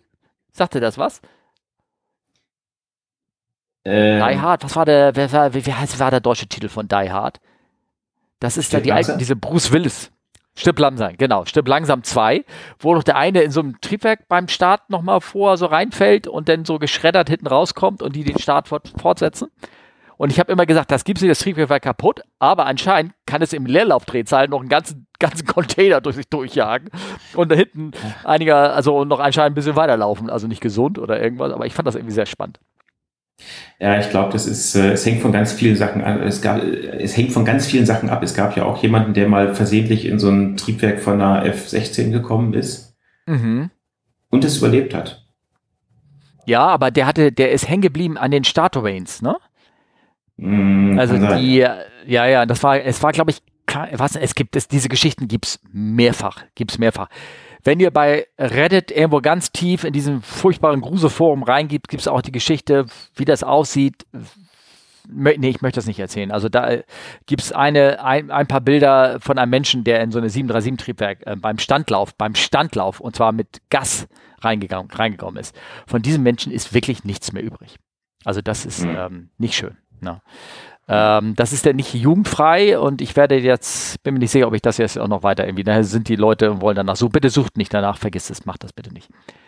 Ähm, Themawechsel, Themawechsel, schönes Sprechen, schönes Sprechen, schönes Sprechen. nee, aber bei der, bei der, bei der 747, das ist schon, ja. also bei der, bei dem, bei dem Schnee, der liegt, so zügig da lang zu rollen, das ist halt schon mal ambitioniert, sage ich mal. Und kenne die Ecke da, weil die parken ziemlich genau neben uns immer in Chicago und das mhm. ist echt verwinkelt. Und da überlege ich mir mit der Geschwindigkeit da überhaupt lang zu rollen, auch wenn es trocken ist. Also ich glaube, die wollten eigentlich mal früher Feierabend haben. Äh, das ist, glaube ich, aber im Endeffekt ein bisschen nach hinten losgegangen und der Feierabend war nicht ganz so früh wie geplant. Da bin ich jetzt ein bisschen vorsichtig, weil das habe ich auch gesagt zu einem Überwachungsvideo, wo mal eine Air France 380er so einen kleinen Embraer auf die Hörner genommen hat in New York, äh, Kennedy. Ähm, die sind nämlich auch längs gerollt und diese Embraer oder irgendwas, was es war, wurde zu weit zurückgestoßen und er hat mit seiner Trechen mhm. Tragflächenschwäche mhm. das, den Seitenfinder erwischt und hat den Flieger so über 90 Grad verdreht. Und das sieht auch aus, als wenn die ja. da echt längs gebrettert sind. Und ähm, es ist aber so, dass diese Überwachungsvideos, wenn sie denn die Videos da rauskommen, gerne mal mit erhöhter Geschwindigkeit gespult werden. Ah, okay. Aus irgendwelchen Gründen. Mhm. Und so vielleicht mhm. sind sie relativ langsam längs gerollt. Also das wird bestimmt irgendwie noch rauskommen im Bericht, weil ich meine, im Bericht wird es darüber geben. Und ähm, aber in der Regel ist es schon so, dass natürlich, dass wenn die, wenn die Rampe verschneit ist, dass dann natürlich, um als Erklärung, warum das passiert sein könnte, weil die, ähm, ja, weil die, die Taxi-Lines, die sind nicht sichtbar. Ne? Dann rollst du auf einer falschen mhm. Linie oder selbst die Lichter, die da drin sind, zugeschneit und leuchten anders, nicht mehr grün, sondern in einer anderen Farbe und du denkst so, oh, das ist das nicht und dann rollst du auf der falschen Linie. Habe ich alles schon mal so ein bisschen, bisschen gesehen, dass du dann, du kannst, ne, dass man, aber umso mehr einen Grund noch langsamer zu rollen oder ein Follow Me zu requesten zum Beispiel. Das ja. ist auch immer eine sehr schöne, sehr schöne Möglichkeit. Ne? Naja, okay. Das wollte ich nur sagen, wie diesem Container, wie der da das Triebwerk durchgegangen ist. Und weg ist er. Ne? Ja, das sehr geht schön. schnell. Aber ja. wir haben auch noch ein paar Fragen gestellt bekommen und ich würde sagen, dass wir ein paar davon nochmal bearbeiten. Sehr gerne. Sehr gerne. Schieß mal. Und zwar, ich würde mal anfangen, genau. Das war bei Twitter, glaube ich. Und zwar ja, ähm, die Frage. Leider nicht, leider nicht aufgeschrieben von wem, leider. Tut mir leid. Äh, die, die, die Frage ist auch schon älter. Und zwar, ähm, ich lese erstmal vor. Also ich habe so mhm. gedacht, welche Arten von Fluggeschwindigkeiten es gibt. In Klammern IAS, CAS, EAS, TAS und Mach und wann sie wo relevant ist. Also eher so ein wenig Theorie. Falls ihr denkt, man kann da mehr draus machen, nur eine Idee. Also äh, die Frage, es geht um die ganzen gemessenen Fluggeschwindigkeiten. Hä? Warte mal, ich dachte, wir fliegen nur mit einer Geschwindigkeit. Äh, welche ist das? Du hast bestimmt, du nennst bestimmt irgendeine, die jetzt nicht da drin steht, oder? Die Ground Speed. Ja, so, ja, stimmt. Okay. Ha, ja. Die stand nicht drin. Also, also das, das Problem ist ja immer, wie, wie misst man die Geschwindigkeit eines Flugzeuges? Und ähm, ich sag mal, das äh, aerodynamisch wird das ja mit sogenannten Pitos gemessen. Ja, und man braucht auch einen statischen Druck dazu. Und ähm, da, da, da zählt man ja im Grunde genommen die Anzahl der Luftteilchen, die vorne in dieses Staurohr auftreffen, welcher Druck da aufgebaut wird, das ist die Geschwindigkeit auf einer passenden Anzeige. Das ist ja so die ganz einfache ähm, ähm, Theorie dahinter, die Indicated Airspeed ja. Erklärung, ja. Und äh, Problem ist, je höher man fliegt, desto dünner ist die Luft. Die Luftdichte nimmt also ab. Auch so die Anzahl der, Erd der, der Luftteilchen, die in dieses Staurohr fliegen. Das heißt, ähm, das muss man halt im Grunde genommen kompensieren, wenn man eine absolute Geschwindigkeit irgendwie rauskriegen will. Man hat ja Änderungen durch Temperatur. Ähm, ja, und da fängt es ja eigentlich schon an. Eigentlich für, für die Geschwindigkeit, die das Flugzeug fliegt, ist ja erstmal wichtig, wie funktioniert meine Aerodynamik. Also da braucht man ja wirklich die Luftteilchen, die einem helfen, in der Luft zu bleiben. Ja. Ähm, für so Streckenflug wäre es natürlich interessant, die wahre Geschwindigkeit äh, zu messen, weil dann weiß ich, wenn ich die wahre Geschwindigkeit von, ich sag mal, 200 Knoten habe, äh, dann weiß ich ja auch ungefähr, wie schnell ich, wenn ich den Wind auch kenne, mich über Grund bewege und habe dadurch die Geschwindigkeit über Grund, die Ground Speed. Ja, das ist alles sehr, sehr schwierig. Und da gibt's verschiedene Wege, die äh, Speeds anzuzeigen, zu errechnen. Man hat natürlich auch noch einen Fehler vom, vom Instrument selber. Ähm, ja. Hast du noch was dazu? Das, ist, äh, ich glaube, das ist also, erstmal so die, der grobe Überblick den ganzen Speeds. Ne? Genau. Ich glaube, er hat aufgeschrieben ja Indicated Airspeed und True Airspeed. Und dazwischen hat er die Calibrated Airspeed und die Equivalent Airspeed äh, äh, benannt. Und wir sollten jetzt darüber reden. Also für den normalen Piloten wichtig ist die Indicated Airspeed. Das sagt er nämlich an, also aerodynamisch fliege ich schnell genug, um zu fliegen. Mhm. Und die die True Airspeed, also die, die wahre Geschwindigkeit durch die Luft und die wird errechnet und ähm, oder eine Anzeige gebracht durch einen analogen oder ähm, elektrischen Rechner sozusagen an Bord uns dargestellt. Und die ist wichtig, dass ich sage, wie schnell komme ich an. Ähm, und die anderen dazwischen gesagt, wie gesagt, die Calibrated Equivalent Airspeed, die kennst du in der Theorie, aber äh, da hast du ehrlich gesagt wenig mit zu tun. Also ganz, ganz wenig. Ähm, und wie gesagt, das andere, um jetzt weiter das zu erklären, wie kommst du hin und was ist die, was ist die Kompression der Luft und bla, blub und alles. Wie kommt man dahin? Ganz ehrlich, dafür würde ich dann doch auf andere Quellen verweisen als auf uns beiden Düstköbbel hier. Die können erklären, was für dich wichtig ist. Also, ähm, ne, was, was äh, man wirklich braucht als Flieger. Ähm, das andere ist einfach Theorie und äh, ja. Ja, wobei ein, eine Sache haben wir jetzt nicht, das ist ja auch erwähnt, die Machtzahl. Die Machtzahl, aber die kannst du dir aus, ausrechnen oder brauchst du dafür ein Gerät, was dir das anzeigt? Also im Zweifelsfall, wenn du was messen willst, hänge als Wort Meter dran, dann hast du das. Ein Machmeter braucht man dafür. Machmeter. Okay. Wie sieht denn das aus, das Machmeter? Das, oh, das, das gab es früher mal, Steffen. Ja, ja das war eine das Einzeige. Ey, ich bin, zu, ich bin 737-200 geflogen. Da war eine kleine Machmeter. Mein Junge, ich bin sogar ja. 727 ja. im Einsatz über Afrika. Wir hatten gar nichts. Ein brennendes Triebwerk, das andere ist abgefallen und die anderen beiden liefen noch. Hä? Olli kann so froh sein dass er in Brasilien ist. Sonst würde er jetzt von mir so eine Backpfeife kriegen. Das könnt ihr euch gar nicht vorstellen. Meine Fresse. Nee, aber, Nein, aber die hatte wirklich also, eine separate äh, Machanzeige, das Ding. Ne? Ja, also äh, Machzahl ist ja die Geschwindigkeit. Mach 1 ist genau die Schallgeschwindigkeit. Das muss man vielleicht noch erklärend dazu sagen. Und ja. ähm, die Machzahl ist tatsächlich ausschließlich, also die Schallgeschwindigkeit ist ausschließlich von der Temperatur abhängig. Von nichts mhm. anderem. Und ähm, nicht von der Lautstärke des, des Schreienden oder sowas?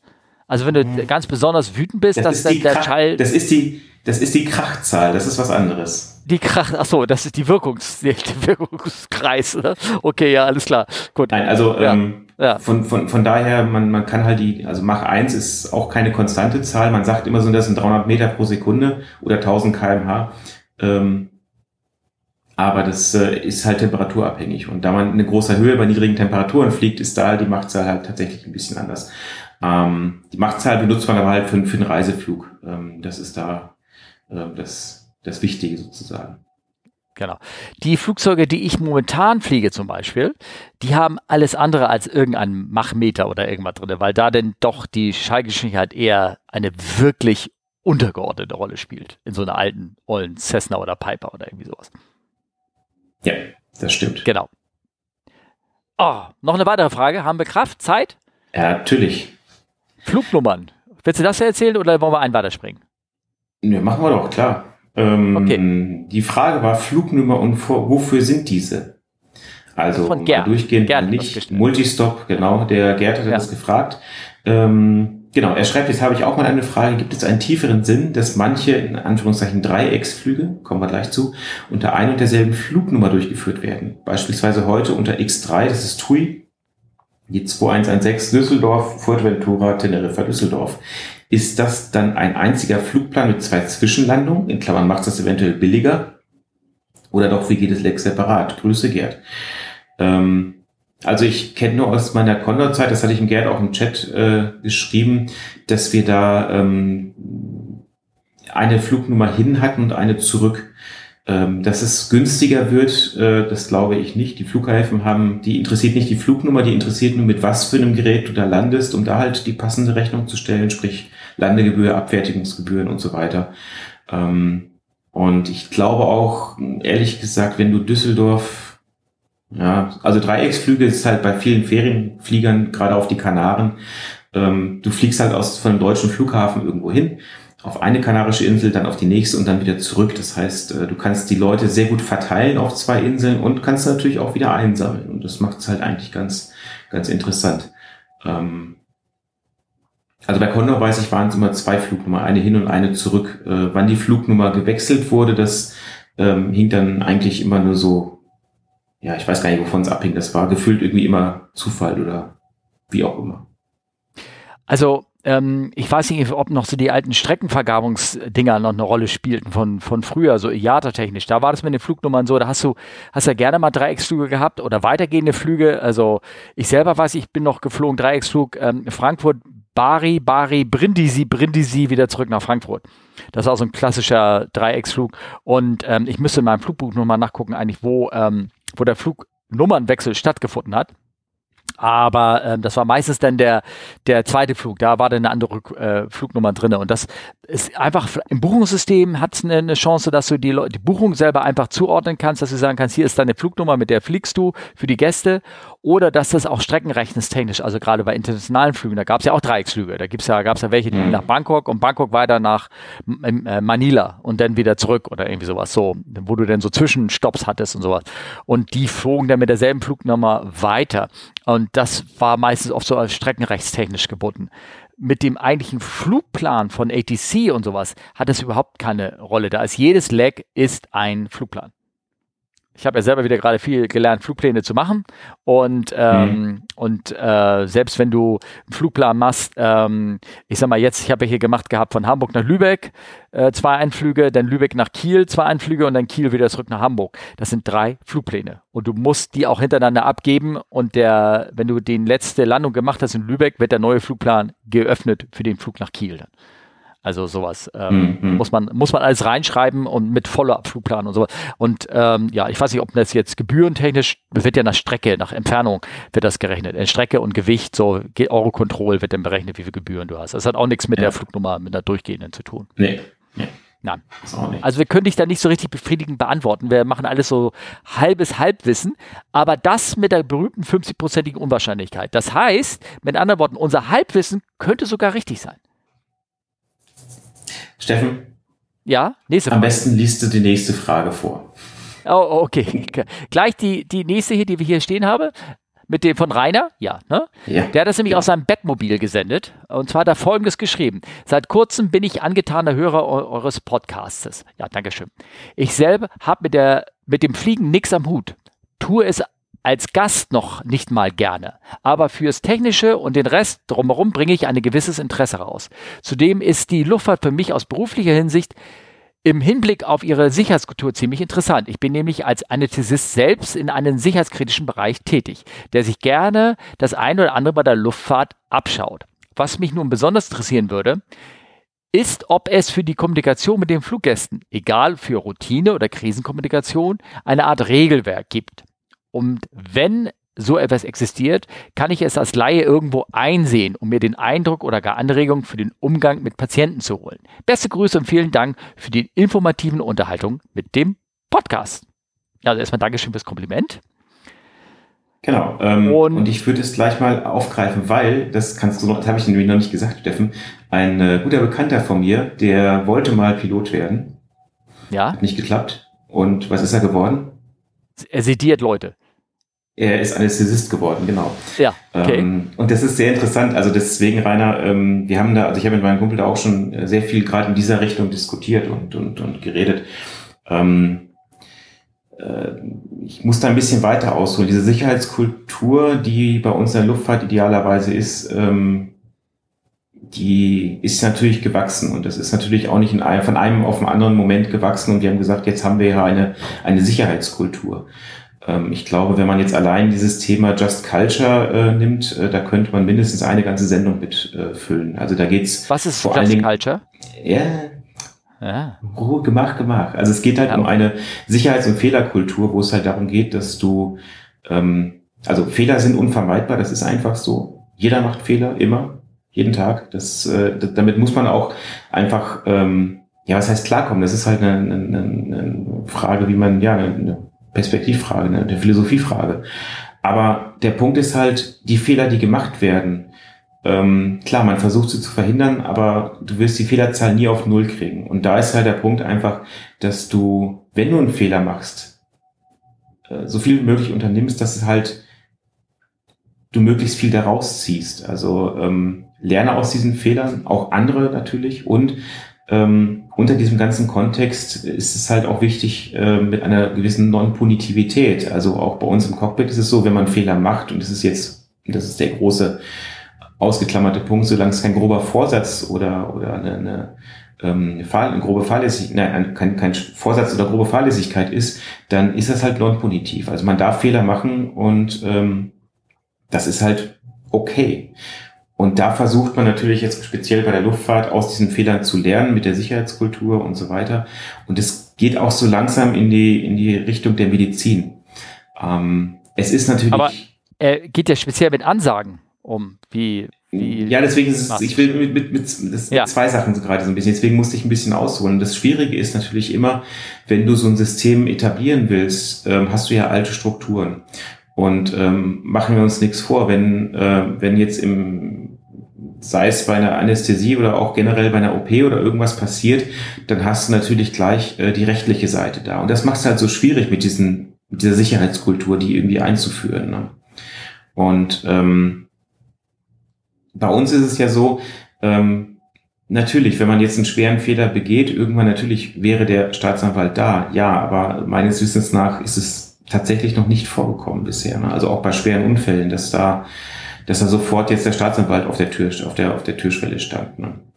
Ähm, ich denke, und das jetzt so ein bisschen in Richtung die Kommunikation, ich habe jetzt nicht so die Erfahrung mit Fluggästen, aber ich denke, die Kommunikation, die muss halt offen und ehrlich sein. Das ist halt einfach der Punkt, äh, weil dadurch, äh, ja, dadurch über den, da sage ich, ja, wie kann man das erklären? Ähm, dadurch nimmst du halt auch viel, viel Raum für, äh, für Spekulation, ne, indem du halt Transparenz schaffst. Wie siehst du das, Steffen? Ähm, ja, also es gibt manchmal gewisse Anweisungen, die ähm, es gibt natürlich Leitfäden für uns, also nicht firmenschädigend zu machen. Du willst ja nicht deine eigene Firma irgendwie sozusagen dann, ähm, sagen, wenn ich sage, hier, äh, der Flieger ist leider kaputt, äh, weil meine Firma leider schlechtes Material eingekauft hat und sowas und das ist kaputt gegangen. Ich denke mir, ähm, das ist ja eine Spekulation deinerseits. Du sollst nicht spekulieren und du sollst natürlich auf der anderen Seite auch nicht, ähm, ähm, sag mal so, deine eigene Firma durch den, durch den Kakao ziehen. Also wenn du da irgendwie Falschaussagen machst oder nicht Falschaussagen, ist ja falsch. Ich rede ja schon wieder so juristisch juristisch. Das meine ich gar nicht. Also es ist in deinem eigenen Interesse, dass du Transparenz und offen sagst. Ähm, aber auch gleichzeitig keine Schuld oder irgendwie sowas damit reinbringst. Es gibt ähm, Empfehlungen, wie du irgendwas aussagen musst, weil das Grundprinzip ist jetzt nicht, machst du deine eigene, deine, durch deine Ansage irgendwie deine eigene Firma oder irgendwas, sondern und du gehst mit den Ängsten der Gäste um. So, und das musst du, ähm, und die, es haben sehr viele Leute Angst und gerade wenn Unregelmäßigkeiten da sind, ähm, geht es darum, dass du die, die Sachen transparent, klar und so simpel wie möglich ähm, erklärst und auch vielleicht ähm, so kurz wie möglich, weil die Aufmerksamkeit ist gering. Also wenn du länger, wenn du etwas länger brauchst, als fünf Minuten zu erklären, dann hört dir hinten keiner zu, weil sie hören nur deine Stimme und können sich daraus kein Bild machen. So, und es gibt ähm, Podcasts, es gibt tatsächlich Ansagen-Podcasts bei uns, die habe ich auch schon mal runtergeladen, weil wir hatten das Thema einmal schon so und ich habe es mir ehrlich gesagt nie angehört, weil äh, hatte bis jetzt leider keinen Grund mehr. Ähm, und da, wird, da wurde so ein bisschen ein paar Empfehlungen gegeben, wie man etwas ähm, äh, formuliert und welche Begriffe man da zum Beispiel vermeiden sollte. Also der berühmte, wir können nicht fliegen, weil mein Computer abgestürzt ist, hier vorne. Äh, solche Sachen äh, sollten da nicht gesagt werden. Also ja, der Klassiker. Das, Meine Damen und Herren, ja, ja. keinen Grund zur Beunruhigung. Da sind wir wieder bei Monty genau. Python. Der ist ja auch mal. Ja, ja, Aber, ja, ähm, genau, genau. Ich, ich, mein, ich ähm, weiß nicht genau, worauf äh, Rainer ich, genau darauf anwählt. Nee, äh, ich denke, Steffen, das, der Punkt ist einfach, dass du, ähm, also ich meine, jetzt, wenn es wenn, um die Anästhesie geht, und da habe ich natürlich als nicht Mediziner äh, überhaupt keine Ahnung. Aber mir ist natürlich klar, auch aus eigenen Erfahrungen äh, von einer Operation oder so, ähm, natürlich will keiner hören, dass, also am liebsten wollen die Leute, sei es äh, Patienten oder Fluggäste hören, dass alles 100% sicher ist, dass nichts passieren kann. Das ist diese Vollkasko-Mentalität. Aber ja, es tut mir leid, es ist nun mal leider nicht so. Und es ist ja genauso, dann, dann hast du ein Aufklärungsgespräch äh, beim Arzt, wo, er, wo es halt heißt, ja, natürlich, es kann auch das und das passieren, es kann auch das und das passieren. Das ist, ich meine, das hängt natürlich direkt von den Leuten ab. Ich persönlich bin natürlich, ähm, also ich hatte vor geraumer Zeit mal so ein Gespräch mit dem Arzt, der dann sagte, ja, es kann passieren, dass ja, wo ich dann gleich fragte, ja, was heißt denn, es kann passieren? Ja, äh, sehr unwahrscheinlich. Worauf ich fragte, was ist denn für Sie sehr unwahrscheinlich? Eins in tausend, eins in zehntausend?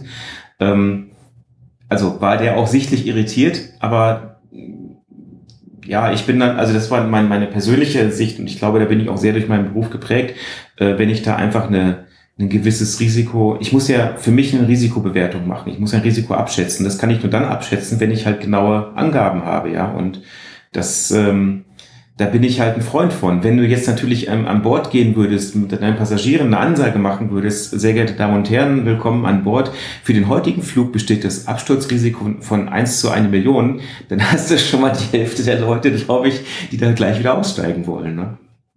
Ja gut, ich meine, da machst du schon einen Unterschied da zwischen so medizinischen ähm, äh, Sache, wenn der der Mediziner dir da irgendwas erklären will und dann dir so ein Vertrag oder darunter steht und du liest das da ruhig und da steht drin, Nebenwirkungen können sein, dass mir irgendwie meine Nasenhaare ausfallen oder irgendwie sowas.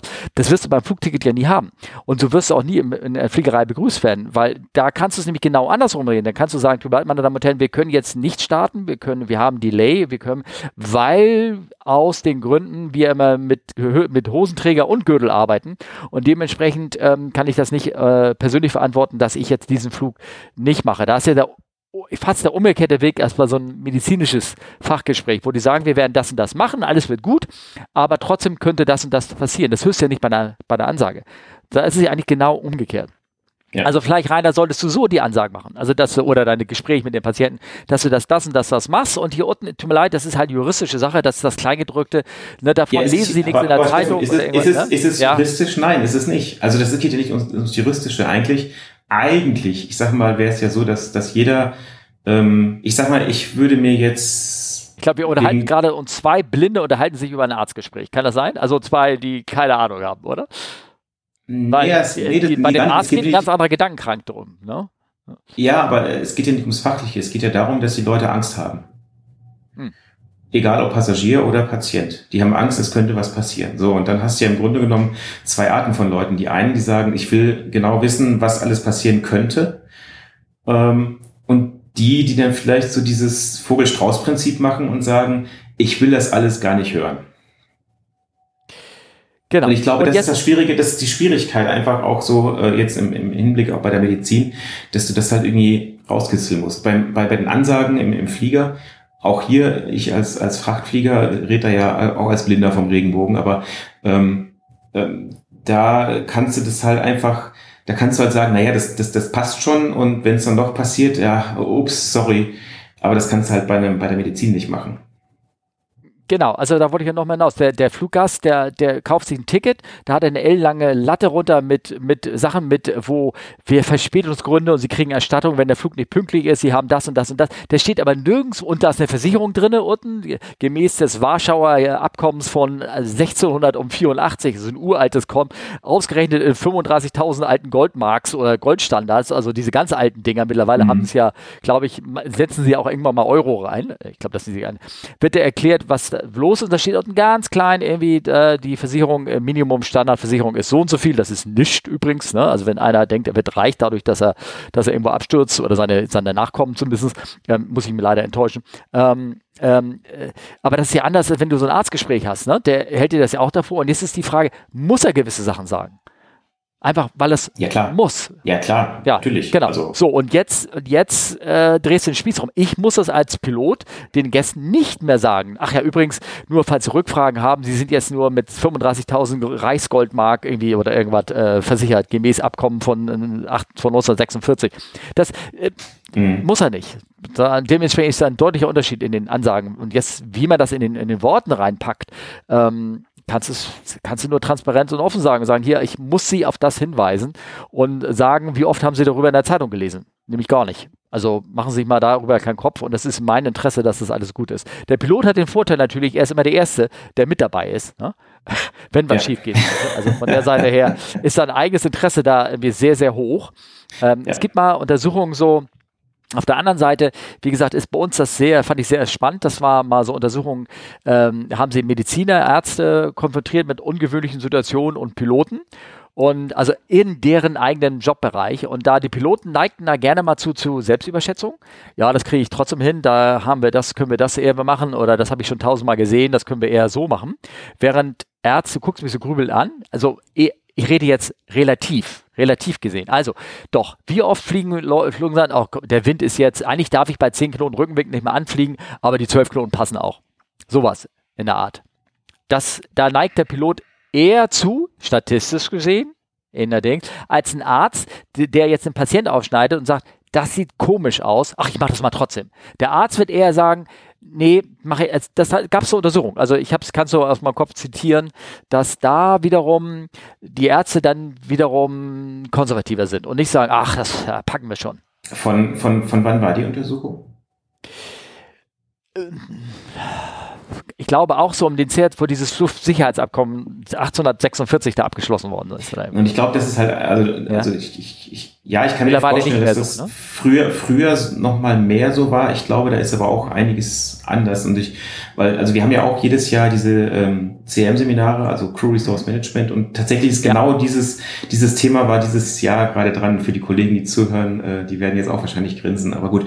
Ähm, und da wurden auch die Parallelen eben lustigerweise zu der Medizin unter anderem gezogen. Also so zu hochkritischen Bereichen wie äh, Medizin, wir hatten, also es waren mit Interviews von Leuten in den Bereichen, äh, auch vom SEK ähm, beziehungsweise von der Feuerwehr, also alles so hochkritische Bereiche, wo es um genau diese Thematik geht. Und also es ist ein, ist ein sehr großes Thema und ähm, deswegen vielleicht für Rainer auch, äh, ich hoffe, dass das jetzt schon mal so grob so einen, einen Eindruck jetzt gegeben hat. Ähm, zur Verunsicherung beigetragen hat. Zur Verunsicherung, genau, alle, alle, alle Klarheiten beseitigt. Ähm, ähm, die Sicherheitskultur, das will ich aber abschließend noch sagen, ist nicht direkt die Kommunikation, was die Fluggäste angeht. Also die Sicherheitskultur, Just Culture und Co. ist eigentlich nochmal ein ganz anderes Thema und deswegen vielleicht auch die, die Auftrennung in zwei Antworten, die wir jetzt eben hatten. Ähm, wenn du da noch Fragen hast, melde dich gerne. Wir können da auch auf direkten Wege mal kommunizieren.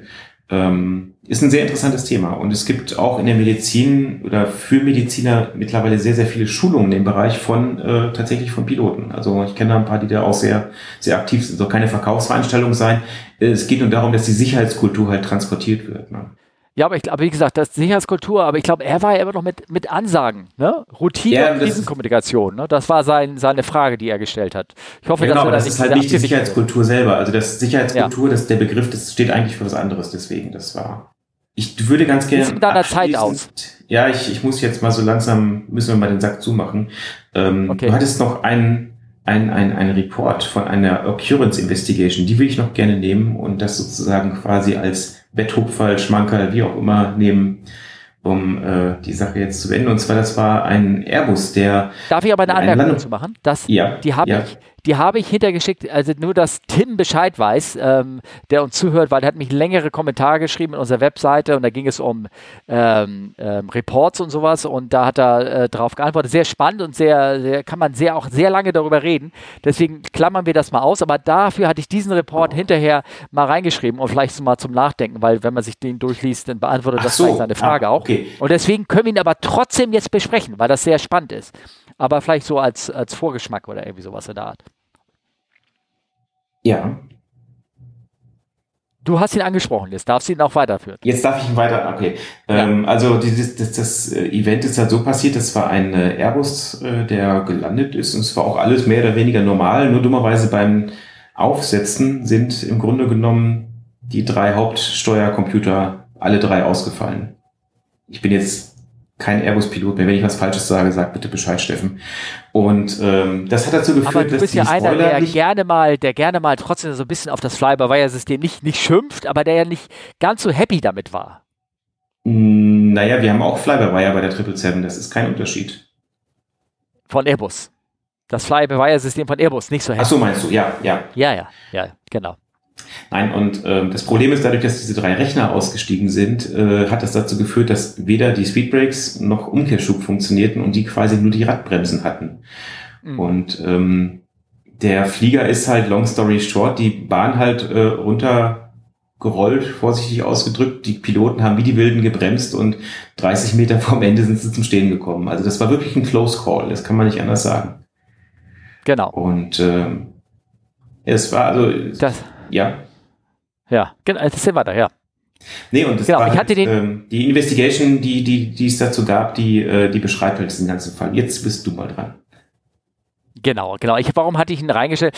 Es ist ähm, eine, ein, eine Summary eines, eines Unfall- oder Vorfallberichtes. Deswegen finde ich den so spannend. Er listet auf, äh, welcher Flug das war, nämlich äh, China Airlines Flug 202 und der ist äh, ähm, nach Taipei geflogen ähm, und, äh, und ist dort, sag mal, äh, Taipei, ich, ich grübel gerade, von Shanghai Pudong Airport vor Taipei Songhai. Ist Taipei nicht in Taiwan? Ja. Und ist Pudong nicht in China? Ja. Gibt es Flüge zwischen China und Taiwan? Ja, klar, ganz normal. Ja, weil die sind sich ja, ich sag mal, die sind sich ja nicht so wirklich grün, die beiden Länder. Ich grübel gerade, ich krieg gerade so ein bisschen nee, das, am Kopf. Man kann ja Geld verdienen, ne? Naja, gut, okay, alles klar. Ähm, ähm, und wie du schon sagtest, alle drei Flight Computer sind da kaputt gegangen und ähm, es wird auch genau beschrieben, warum, weil irgendwelche Asynchronität zwischen den beiden drei, zuerst zwischen zwei Geräten und dann ein Auftritt und dann sind die kurz aneinander alle ausgefallen. Und wie du schon sagtest, keine Autobreak ging, keine Spoiler. Und ich finde es dem äh, spannend, weil äh, den habe ich reingestellt, wie gesagt, in, Be in Bezug auf die Frage von Tim, die da vor war, die Kommentare in diesem Bericht wird genau detailliert aufgeschrieben, was wie Anflug war, welche Bedingungen herrschen, nämlich dass sie nicht so doll sind, dass sie her Rückenwind waren. Also das waren auch so Bedingungen, wo man sagen kann, hey, mh, hm, ihr habt euch da so eine Ecke treiben lassen und dann ne, mit Rückenwind, nasse Bahn und dann seid ihr aufgesetzt und dann ist euch noch alles kaputt gegangen und trotzdem haben sie den Flieger zum Stehen gebracht. Und äh, in diesem Bericht wird halt, ähm, es geht in Bezug auf den Warschau-Unfall, den wir ja ein paar Folgen vorher besprochen haben.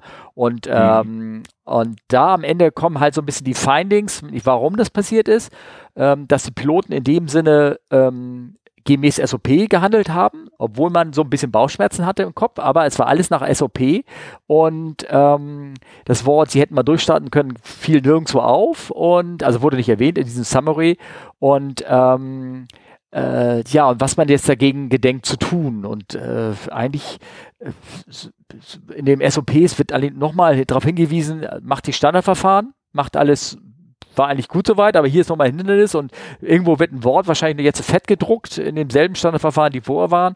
Und äh, ja, Glück gehabt, mehr oder weniger war jetzt bei der, also so habe ich da die Sequenz irgendwie rausgelesen. Ich weiß nicht, was sie technisch noch machen werden anhand der Software, ob sie da irgendwas ähm, ändern werden. Da habe ich bis ja, da, waren ja, da waren ja ein paar Recommendations auch da, da drin. Ja, ja, ja, ja, genau. Ähm, keine Schuldzuweisung, kein gar nichts, irgendwie in dem Sinne, sondern nur, das waren die Tatsachen. So, so ist ja. es, so ist es gelaufen, irgendwie sowas. Ne? Ja. Also wir werden das äh, in der nächsten Folge auf jeden Fall nochmal aufgreifen. Ja, wir müssen, wir müssen das aufgreifen, weil das irgendwie ähm, spannend ist oder irgendwas.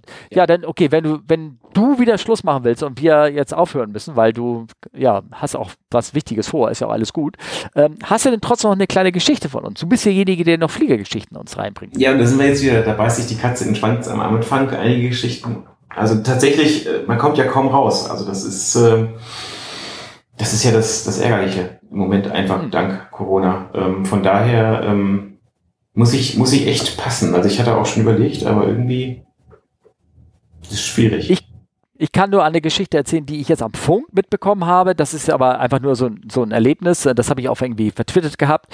Erlebnis, falsch gesagt, also mitbekommen. Das war vor einer Woche oder irgendwie sowas. Ähm, rollte ich zur Startbahn mit meiner kleinen Piper und der, dem Flugschüler drin und hörte ich so, wie die ähm, Maschine Hamburg-München Startup requestet. Ne? Und dann der Fluglotse nur so ganz lapidar, äh, ja, ähm, wir hatten Schwierigkeiten mit ihrem Flugplan, aber wir haben ihn für ihn umgefeilt. Sie können jetzt in 230 die Route antreten. Und er so, Flugfläche 230. Und er so, äh, wir hatten in 380 gefeilt, ne? Äh, ja, wissen wir, aber so, ne, die hatte gar nicht so sein Problem, was er erst erstes irgendwie hatte, ähm, ver verstanden. Ähm, nämlich sein Problem war, es besteht ein deutlicher Unterschied im Spritverbrauch zwischen Flugfläche 230 und Flugfläche 380. Ich könnte mir vorstellen, dass mhm. da schon so paar Kilo mehr oder eine Tonne mehr verbraucht wird oder irgendwas für, für so niedrig fliegen. Und es dauert auch deut deutlich länger, vor allen Dingen der Flug von der Geschwindigkeit her. Ähm, und sie hatte, sie hatte nur in ihrem, die Fluglotse gesagt, das ist doch alles gut, wir haben sie den Flug stattfinden können. Ne? Also so nach dem Motto, seien Sie froh, dass der Flugplan überhaupt abfliegen können. Ne? Und so haben sie so ein bisschen aneinander vorbeigeredet, bis sie eben gesagt hat, hat ja, aber warum, was ist denn der Grund? Sage, militärische Aktivität. Und dann war auch irgendwie das Gespräch dann relativ schnell beendet, weil ich meine, dann kannst du gar nichts, gar nichts mehr machen. Also ich glaube, sie war einfach wirklich froh, dass sie den Flug trotz gesperrter Lufträume im Upper, weil militärisch und über Deutschland, das sind so ungewöhnliche mhm. Sachen, die hört man irgendwie, hört man jetzt wieder. Ne? Ja, das das ja. ähm, echt ein bisschen, ja, das war so als kleine Geschichte, so als nachdenkliche Geschichte zum Ende. Ne? Ja. ja. sehr schön. Kinders. Heute war die Folge nicht so lustig, war sehr ernste Themen irgendwie. Findest du nicht auch? Ja. ja, auch das gibt es. Ja. Denn, Aber wenn ihr noch Kontakt oder Feedback habt, genau. dann könnt ihr das gerne. Ein paar lustige Geschichten hören wollt, dann gibt uns lustige Geschichten. Ja. ja, genau. Ähm, also Ed fragt CFU bei Twitter oder bei der E-Mail-Adresse fragen.comeflywithus.de. Ihr könnt im Telegram-Channel irgendwas abladen oder bei Instagram comeflywithus unterstrich Podcast. Genau, wunderbar. Wobei ich möchte dich bitten, möchtest du den, den Teil nicht unternehmen? Ich kenne Instagram nicht und du bist da, bist da viel besser aufgestellt. Ich glaube, das solltest du irgendwann mal pflegen, diesen Kanal, oder? Ja, das, das ist, diskutieren wir nochmal aus. Okay, alles klar. Na gut, danke, dass ihr mit dabei seid, ne, gewesen seid. Bis bald. Ciao. Jo, tschüss, tschüss.